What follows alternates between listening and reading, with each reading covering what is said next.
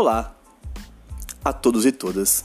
Sejam bem-vindos a mais um Alt História, é, nessa análise sobre história, juntamente com a cultura de massa e outros processos. Hoje, o nosso tema é relativa a nações e nacionalismos numa perspectiva a partir do futebol no leste europeu.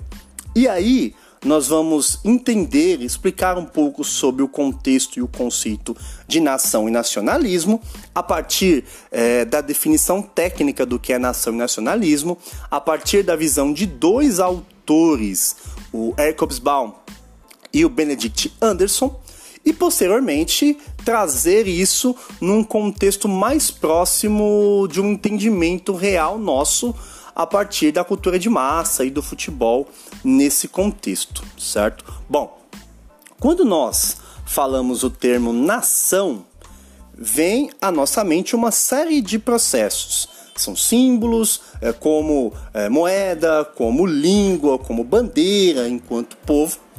Aí o Benedict Anderson ele vai dizer o seguinte, que exatamente o que nós temos enquanto nação é uma comunidade imaginada, é algo criado, é algo construído a partir do que já existe, né?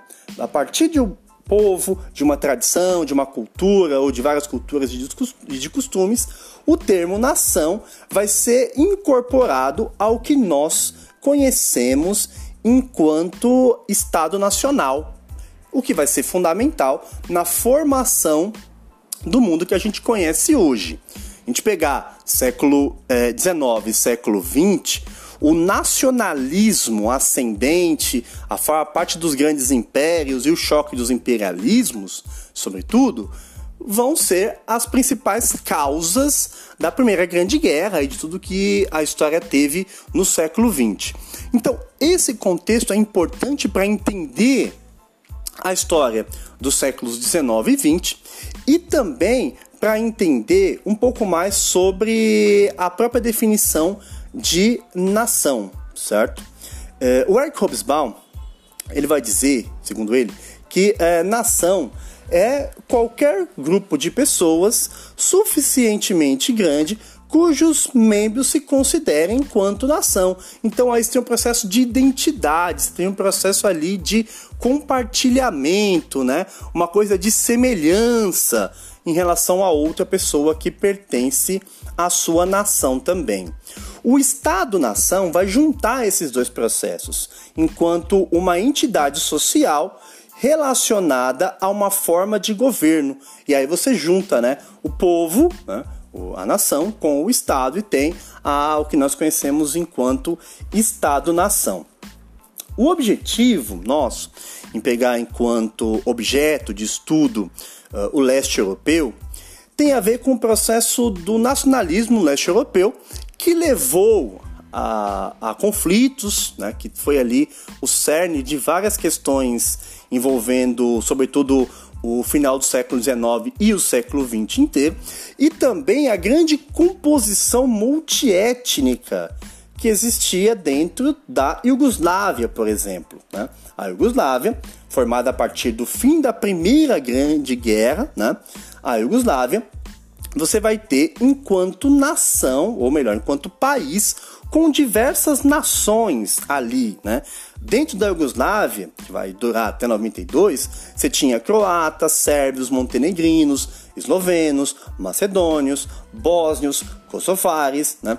Uma série de é, etnias que estavam dentro de um país, mas eram várias nações. E é muito curioso porque daí você consegue analisar o quanto o termo nação ele é de fato uh, algo imaginado, como disse lá atrás o Benedict Anderson, e também é algo limitado, porque a nação é limitada na, nas suas fronteiras por outros territórios. Né? Uma nação não tem como abranger toda a humanidade, então ela vai ter uma, é, um processo segmentado, um processo limitado, o que é importante também. É, pegando o exemplo da Iugoslávia, os sérvios, por exemplo, né?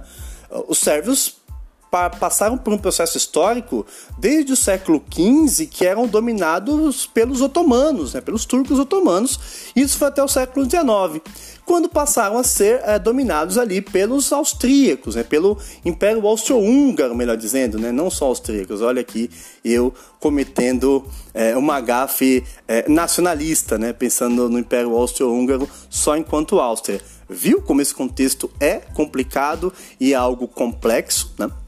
Então aí você tem uh, esse processo da Sérvia e pode perceber que quando você teve a dominação dos, do, do Império Austro-Húngaro sobre a Sérvia, foi nesse contexto que aconteceu o assassinato de Francisco Ferdinando, né? Ele foi assassinado por um é, separatista sérvio, por um nacionalista sérvio. Então, a partir disso, você tem esse estopim, né? Não foi a causa principal da Primeira Grande Guerra, a gente já viu isso muito em sala de aula, mas foi o estopim do uh, conflito. Isso é importante porque quando a gente pega a ideia de nação, nesse imaginário que a nação é construída, né, uh, o Benedict Anderson ele vai colocar que uh, a nação surgiu como um processo racional, um racionalismo que viria a substituir a ideia religiosa, né? Seria como um processo secular, né? Que iria substituir a visão religiosa. Depois das reformas religiosas, depois da formação de Estado e tudo mais, o nacionalismo teoricamente deveria substituir a visão religiosa, seria a visão racional substituindo a religiosa. Só que na maioria dos casos aconteceu o contrário, né? Aconteceu uma junção, virou um, um simbionte, né? Uh, o, a nação ela se tornou algo religioso também. E aí a gente pode até entender um pouco a partir da visão da psicanálise, da tentativa de arrumar uma explicação teórica para as coisas, é, muitas pessoas acabaram juntando as duas coisas, é, tanto o aspecto religioso de Deus quanto o aspecto de nação, de pátria, né? E aí essa questão de Deus, né, de pátria, é, acaba muitas vezes motivando uma série de conflitos e motivando também uma série de dominações de povos em, em relação a outros, bem como o surgimento de ideologias como o fascismo, por exemplo. Né? Então, essa questão de nação e essa questão de religião juntas formam esse simbionte mais perigoso que o Venom. Né? Essa referência agora foi pesada. Bom, aí, quando a gente fala sobre o leste europeu, a parte dos esportes vai ser é, importante.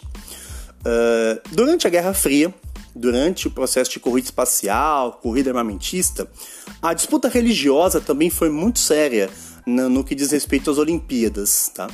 É, de tentar mostrar que o seu sistema era superior, né? Quando a gente vê a questão de esporte, envolve mesmo uma rivalidade para tentar mostrar aquele que é melhor, aquele que vai vencer. E quando a gente fala no leste europeu, pegando o caso, é, primeiro aqui vamos pegar o caso do basquete. Em 88, na Olimpíada de Seul, a União Soviética venceu a Olimpíada, ela conseguiu ganhar, né? Imagina, né? Você pensar hoje, nossa, os Estados Unidos perdeu a Olimpíada assim, perdeu, né? Não era ainda os principais jogadores lá da, da, na época da NBA, só que acabou perdendo. Tinha um jogador lá, o David Robinson, que depois veio a se tornar os principais NBA anos depois. É, mas a União Soviética venceu e o segundo lugar ficou com a Iugoslávia, outro país ali do leste europeu, né? inclusive o nosso uh, foco de estudo aqui.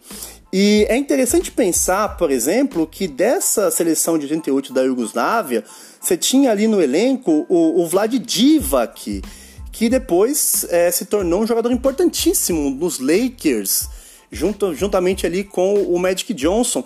E na seleção da Iugoslávia você tinha também o Tony Kukoc, que depois se tornou importante no time do Chicago Bulls, do Michael Jordan. Então, pegando aí a década de, é, de 90, final da década de 80, década de 90, os dois principais times ali, as duas principais dinastias, vamos dizer assim, tinha, tinham participação de jogadores é, europeus que aí para quem analisa basquete, uh, o modo de jogar é bem diferente do modo de jogar da NBA dos Estados Unidos, que a gente está acostumado a ver aí, a jogar, né? Você não imagina, por exemplo, você não consegue imaginar jogadores como é, o James Harden, como o Carmelo Anthony jogando no basquete europeu, assim, ele seria é, ejetado, ou então daria uma bola só para ele ali, ficar jogando, ficar batendo bola.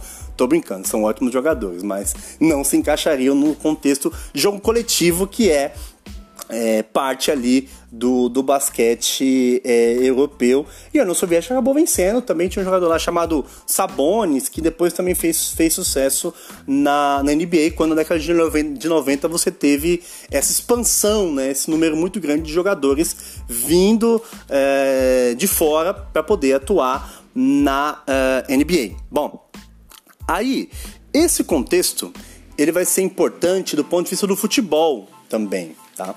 Porque o futebol em si, quando você pega as Olimpíadas entre 52 e 1980, né?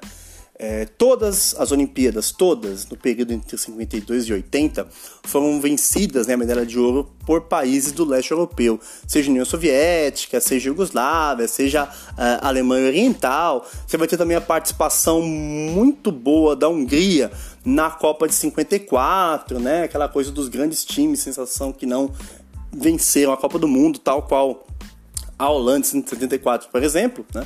É, também a Tchecoslováquia também chegou a fazer grandes papéis em Copas nesse período. E aí formada uma escola de futebol, de, de, de, de toque de bola, de futebol que não era é, extremamente veloz, assim, só é, na, na parte da correria, mas tinha um toque de bola interessante. E isso marcou várias escolas é, do leste europeu no que diz respeito ao futebol. Né? E isso analisa um pouco quando pega a questão de nação, é, quando fala sobre cultura de massa, porque isso tem a ver muito com alguns fatores que estão no imaginário de nação. Ou seja, a mudança na concepção de tempo, né? o país né, vai ter uma, é, um, processo de, um processo de tempo pré-determinado né, dentro da história, né? A história do Brasil na época do Brasil colônia, a história do Brasil na época do Brasil império, né? Só pegando o nosso caso aqui, por exemplo.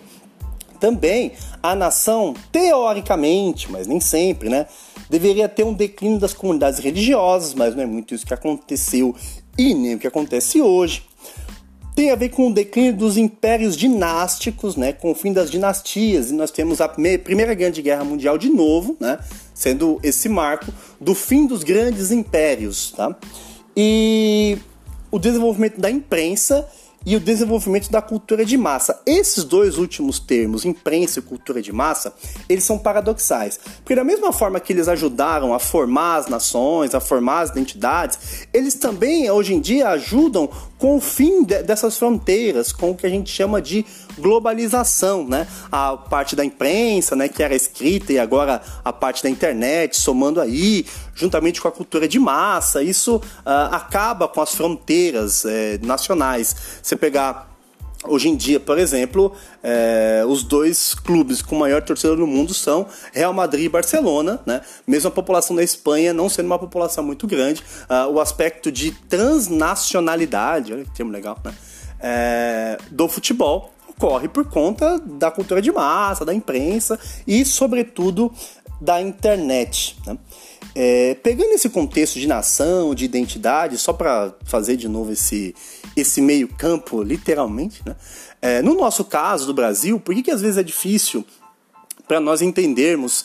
É, parte um pouco de uma explicação tanto quanto antropológica pois é, a nossa nação, assim, no Brasil, as nações, seria a, a nação Tupinambá, a nação Tupi, a nação Guarani, a nação Bororo, né?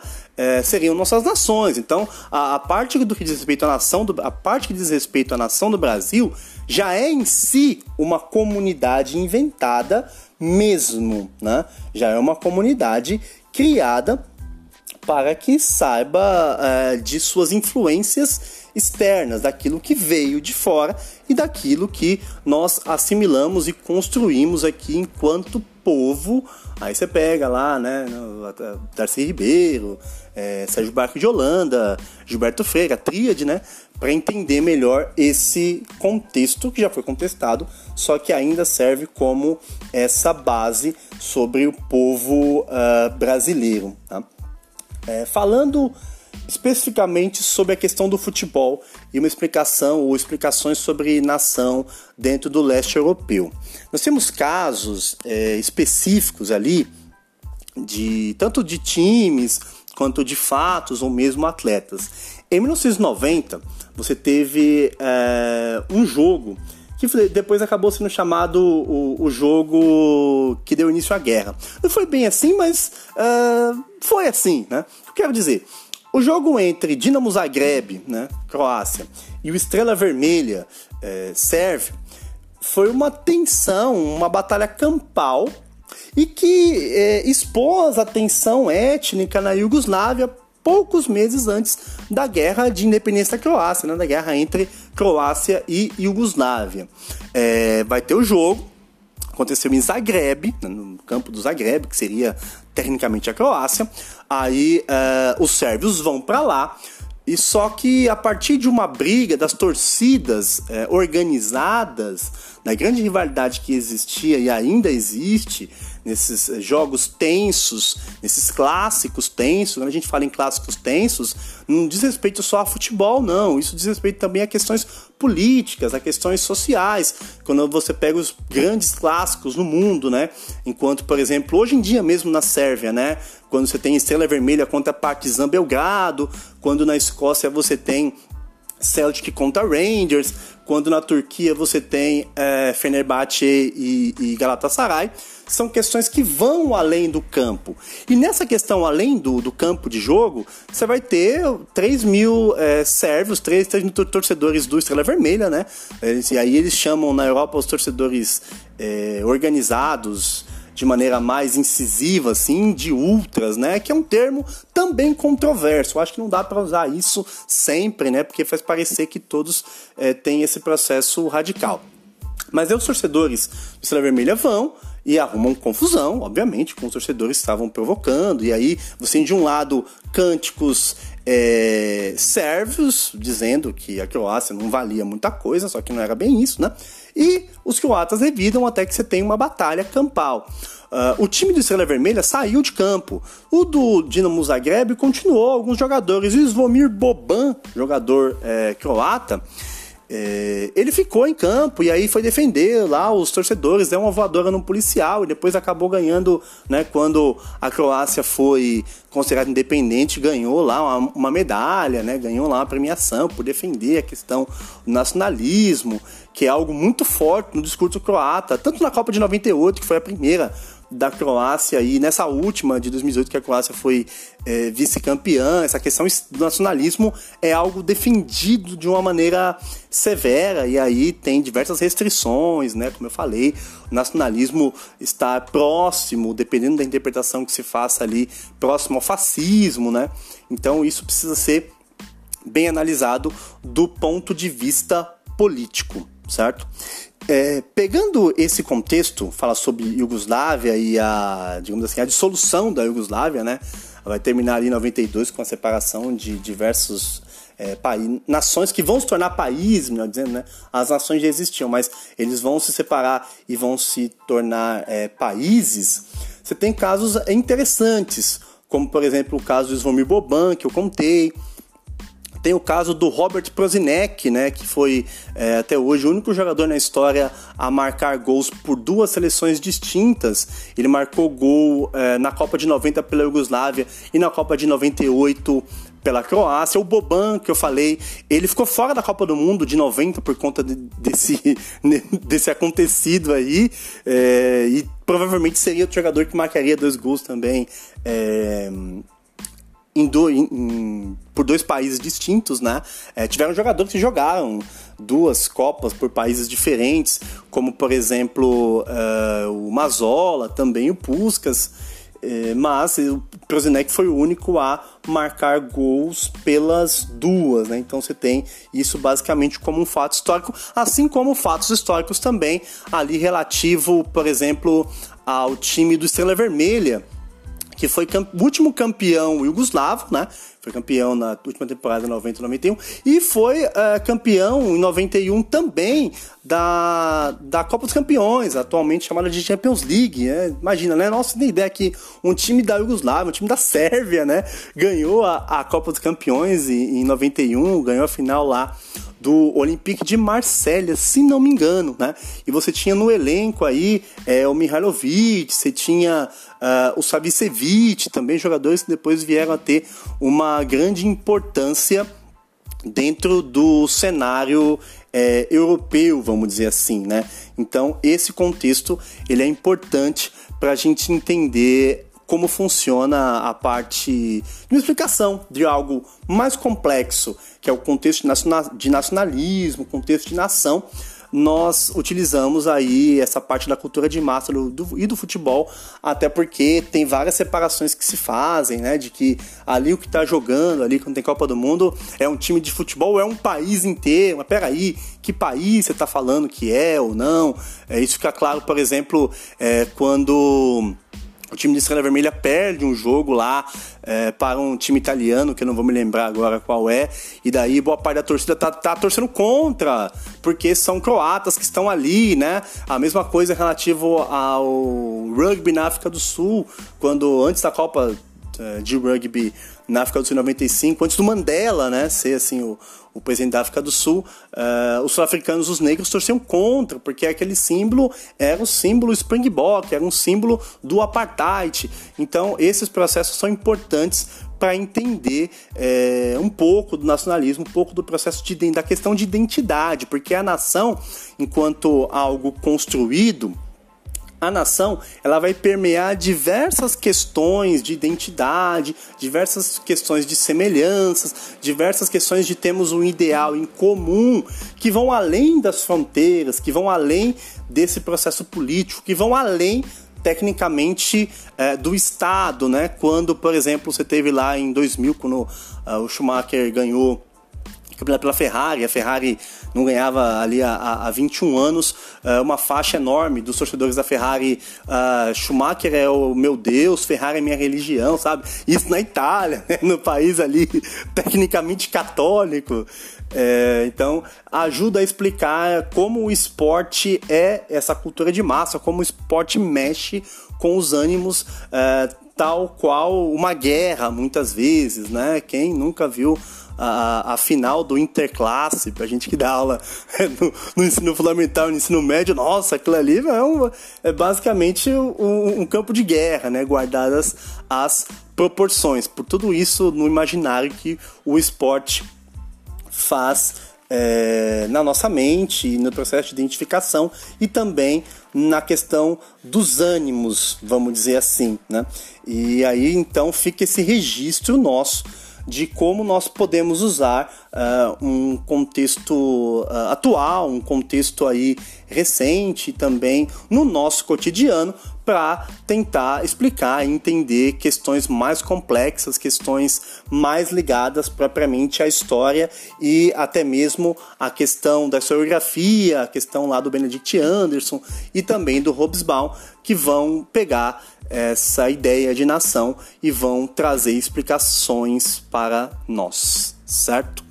É, muito obrigado a todos por é, terem escutado. Nós voltaremos aí brevemente com outros assuntos. Muito obrigado, valeu, até a próxima.